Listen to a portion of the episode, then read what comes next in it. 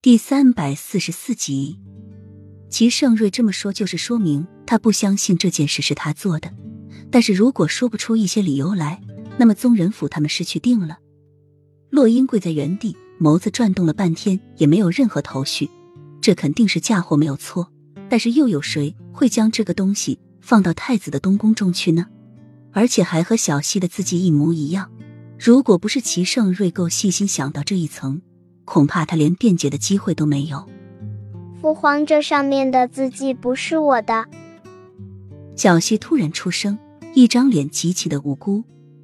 皇上，太子分明就是在说谎，这上面的字迹本就是他的，他还敢在这里不承认，可想而知太子说的话没有一句是真的。皇后及时出口，双眼阴狠的看着小溪。父皇。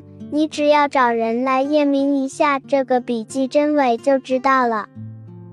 小溪漫不经心的说着，他的笔记他最清楚了，粗看的确很像，但是细看之下又会发现有所不同。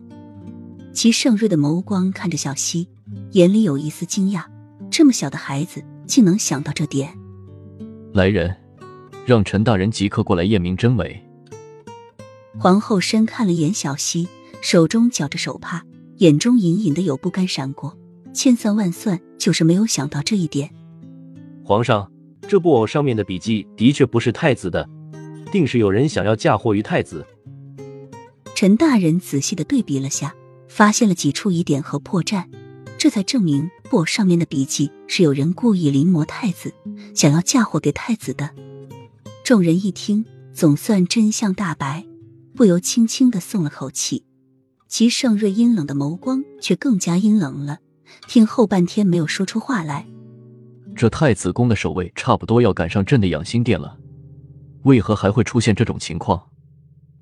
齐盛瑞厉声问着洛英，他心里已经大概清楚，这太子宫定是有了内奸，否则谁要是出入太子宫，定早就被发现了。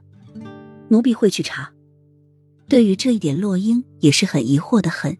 这太子宫的守卫有多严，他是知道的，而且还有莫将军住在这，其他宫的人进来了，也必定会有人禀报。